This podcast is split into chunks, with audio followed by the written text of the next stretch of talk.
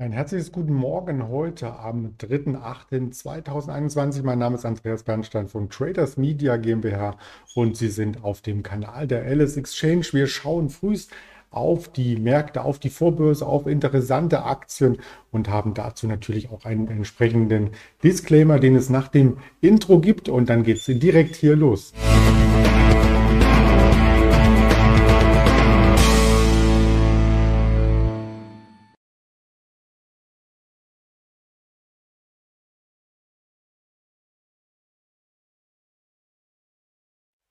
Das Ganze wird natürlich am Mittag auch noch einmal mit einem Händlerinterview angereichert. Mit dem Daniel Saurens äh, spreche ich hierzu gegen 11.30 Uhr auf dem Kanal der Alice Exchange. Also gerne auch öfters hier einschalten. Das Ganze ist ja, wie gesagt, hier auch gut in der Präsentation sichtbar. Also 3.8. Wir beginnen mit einem Blick wieder zurück auf den DAX, wie wir das auch gewohnt sind. Die hohe Volatilität hat uns zum Auguststart hier ein Stück weit aus der Bahn geworfen, den einen oder anderen zumindest, denn am Morgen gab es noch starke Aufschläge. Der August startete mit Mittelzuflüssen, wie auch der Händler Roland gestern im Interview sagte, erst einmal sehr, sehr robust. Wir konnten auf der Oberseite die 15.700 erreichen. Das ist so eine Widerstandsmarke im Chart über die letzten Wochen hinweg. Insofern ähm, nicht verwunderlich, dass es da erst einmal zum kurzen Halt kam. Aber dieser Umschwung, den sahen die meisten Marktteilnehmer erst einmal nicht kommen, denn das ging sehr, sehr schnell. Wir sind zur Kurslücke zum Freitag zurückgelaufen, haben diese geschlossen und dann auch auf der Unterseite sogar zwischenzeitlich knapp die 15.500 getestet. 15.511 war das Tagestief tief. Das hat gehalten und letzten Endes schloss der Markt genau da, wo er auch am Freitagabend schon notierte, um die 15.550. Nachbörslich ging es noch mal ein kleines Stück tiefer, weil auch die Wall Street nachgab ein ähnliches Bild. Der Dow Jones zum Handelsstart erst einmal stärker, sogar ein neuer Rekord wurde um wenige Punkte übertroffen. Also Rekordhoch im Dow Jones und dann der Rücklauf im Abendhandel. Das heißt, wir sind übergeordnet weiterhin unentschlossen, also ohne größeres Signal. Die 15.700 respektive 15.800 sind die großen Deckel im Markt und die haben wir schon seit dem April hier eingezogen. Auf der Unterseite kommt es immer wieder zu Käufen, wenn es denn mal einen stärkeren Abschwung gab. Und den gab es gestern zum Beispiel bei der Allianz. Wir haben gestern ausführlich über die Allianz berichtet und das soll auch das Hintergrundbild so ein bisschen verdeutlichen. Die Versicherer, die stehen im äh, Feuer, so, so ein wenig zumindest die Allianz, weil es in den USA eben einen Rechtsstreit gibt, der nicht abzuschätzen ist. Das können Milliardenzahlungen werden, ähnlich wie bei Bayer Monsanto Gerichtsverfahren, die sich ewig hinziehen. Das weiß niemand und deswegen die Unsicherheit gestern. Die Allianz äh, gehörte mit Abstand zu dem Tagesverlierer und über 7% verlor das Unternehmen ist unter die 200-Euro-Marke charttechnisch gefallen und hat hier dann auch am Ende ja für knapp 80 Punkte DAX-Verlust gesorgt. Wenn man das rausrechnet, wäre der DAX sehr, sehr solide im Plus gewesen. So nur ein gleiches, leichtes Plus, aber das kann heute vielleicht schon nachgeholt werden. Denn wenn man auf die Vorbörse schaut, und das wollen wir jetzt gemeinsam hier tun, steht der DAX etwas fester da. 566, also leicht über den Schlussnotierungen von gestern Abend und auch über der Nachbörse. Die Nachbörse ging ja noch einmal bis 15.000. 523 nach unten bis 22 Uhr bis zum Schlusskurs oder vielmehr 23 Uhr an der LS Exchange.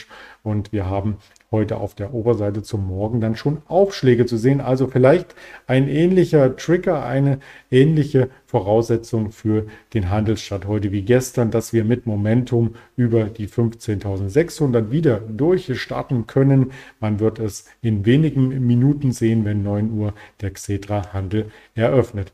Was auf alle Fälle heute ein Thema sein wird, ist der neue Versuch im Immobiliensektor. Vonovia lässt bei der Deutschen Wohnen nicht locker. Also diese Übernahme hat uns jetzt schon zweimal in den letzten Jahren beschäftigt. Jetzt jüngst gescheitert an ein paar Prozenten. Es waren um die 47 Prozent, äh, weswegen eben diese Übernahme nicht zustande kam. Ich kann die genauen Zahlen auch gleich nochmal hier reinreichen, denn wir hatten bei der Vonovia das Thema einerseits die Genehmigung, ob das überhaupt funktioniert, einen so großen europaweiten Immobilienkonzern und zum anderen eben, ob die Aktionäre von Deutsche Wohnen dem überhaupt zustimmen am Ende. Und daher waren 52 Euro pro Aktie ausgelotet, doch am Ende hat es eben nicht ähm, gereicht. Also selbst Vonovia hat bereits schon über den Markt 30 Prozent der Deutsche Wohnanteile sich gesichert, aber hätte dann noch 20 Prozent weitere Zusagen von den Aktionären gebraucht. Und die haben sie eben nicht bekommen zum Preis von 52 Euro. Und das Ganze kostet ja schon um die 18 bis 19 Milliarden. Und nun muss noch einmal der äh, Chef hier nachlegen. Das heißt, die Vonovia ist weiterhin gut unterstützt, da sie ja zum Primus in Europa aufsteigen kann durch diese Übernahme, wird ein riesen Immobilienkonzern geschaffen. Also das birgt Potenzial, Einsparpotenzial, Synergieeffekte und so weiter und könnte damit auch den Konzern insgesamt voranbringen, wenn die Übernahme gelingt. Denn die wird teuer, wie ich schon sagte, bis zu 19 Milliarden kostet die Übernahme.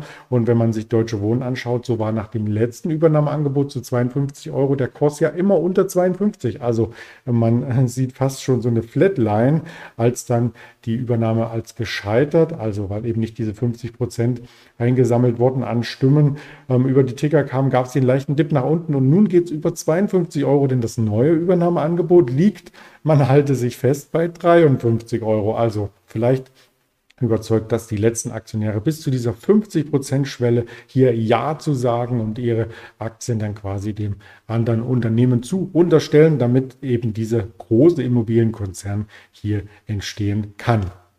Starke Zahlen gab es nachbörslich auch von Square. Der US-Zahlungsdienstleister hat zudem noch eine zweite News mit einfließen lassen. Und zwar soll in Australien für 29 Milliarden Dollar der Zahlungsabwickler Afterpay übernommen werden. Also das kam hier etwas zeitverzögert über die Ticker. Der Dienstleister hat nach eigenen Angaben über 100.000 Geschäfts- und 16,2 Millionen Privatkunden.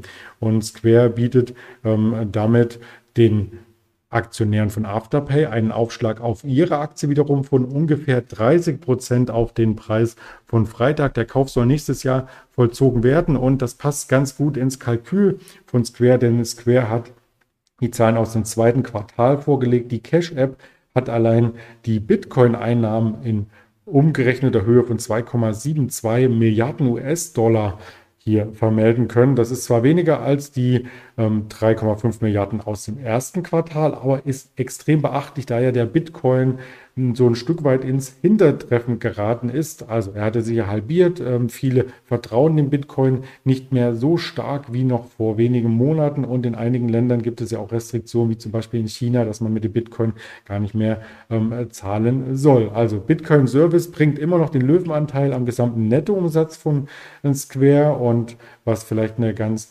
interessante Randnotiz ist, ähm, der Gesamt ähm, erwirtschaftete Umsatz beträgt ja 4,68 Milliarden US-Dollar und wenn da 2,72 Milliarden auf die Bitcoin-Sparte gehen, dann ist das ja schon ja, mehr als die Hälfte. Und man hat ja deutliche Kurskorrekturen am Kryptomarkt gesehen. Das hatte ich schon erwähnt und auch ähm, ein Wertminderungsverlust bei Square in der Bilanz ein ziehen müssen, denn Square hält selber auch ein paar Bitcoins. Das wollte ich noch hinzufügen. Und vielleicht eine kleine na, Anekdote ist es nicht, aber eine Randnotiz. Der Vorstandsvorsitzende von Square, der Jack Dorsey, der ist übrigens auch der CEO von Twitter. Und das gibt es sehr, sehr selten, dass es eine Doppelfunktion zum einen in normalen Unternehmen oder in mittelständischen Unternehmen gibt, wo ein Unternehmenslenker für zwei Unternehmen parallel verantwortlich ist und dann auch noch in den USA für zwei so große Unternehmen, die im Markt äh, stehen und gefestigt sind, milliardenschwere Unternehmen. Also wie er das schafft, mit seiner Arbeitszeit. Da bin ich wirklich beeindruckt. Das wollte ich hier noch mit nachreichen. Und auch den Chart von Square, den müssen wir uns auch alle Fälle anschauen. Und das ist die Notierung von gestern Abend, wo dann nachbörslich schon der erste Schwung reinkam. Also die Zahlen wurden sehr, sehr gut aufgenommen. Nachbörslich befinden wir uns am Allzeithoch. 230 Euro sind taxiert. Noch einmal gestern Abend über 10 Prozent nach oben. Also das liest sich insgesamt ähm, sehr, sehr optimistisch. Und wenn das Ganze hier an der Wall Street heute nochmal bestätigt wird und vielleicht dann ein kleines Feuerwerk auf der Oberseite zündet, dann ja, weiß man nicht, wo es enden kann, denn beim Allzeithoch gibt es natürlich keine weiteren ähm, Dinge im Chart, an denen man sich orientieren kann. Noch eine Notiz, die ich mit hier reinreichen möchte, ist ein globales Nachdenken. Wir sprechen die ganze Zeit im Finanzbereich immer von höher, schneller, weiter, noch mehr Umsatz, noch mehr ähm, Rohstoffe, die verwendet werden für Produkte und die Produkte werden teilweise schnelllebiger. So ein Telefon hatte man früher vielleicht zehn Jahre, vielleicht auch ein Mobiltelefon mehrere Jahre, heutzutage vielleicht ein Smartphone nur ein Jahr, weil dann schon wieder das neue Modell kommt und so weiter. Da gibt es ganz viele Beispiele. Auch Kleidung ist ein Riesenthema, wo Ressourcen auf der Welt immer mal wieder ähm, neu geschaffen werden müssen, um diesen Wandel und diesen Antrieb auch für die Unternehmen ähm, zu erhalten, neue Produkte herzustellen und durch alte Produkte oder alte Produkte durch neue zu ersetzen. Und das regt zum Nachdenken an, insbesondere in der heutigen Zeit, an den heutigen Tagen, wo es eben einen speziellen Tag gibt und der findet in dieser Woche statt. Das ist der äh, Menschheitsverbrauchstag, Erdüberlastungstag, je nachdem, wie man das ausdrücken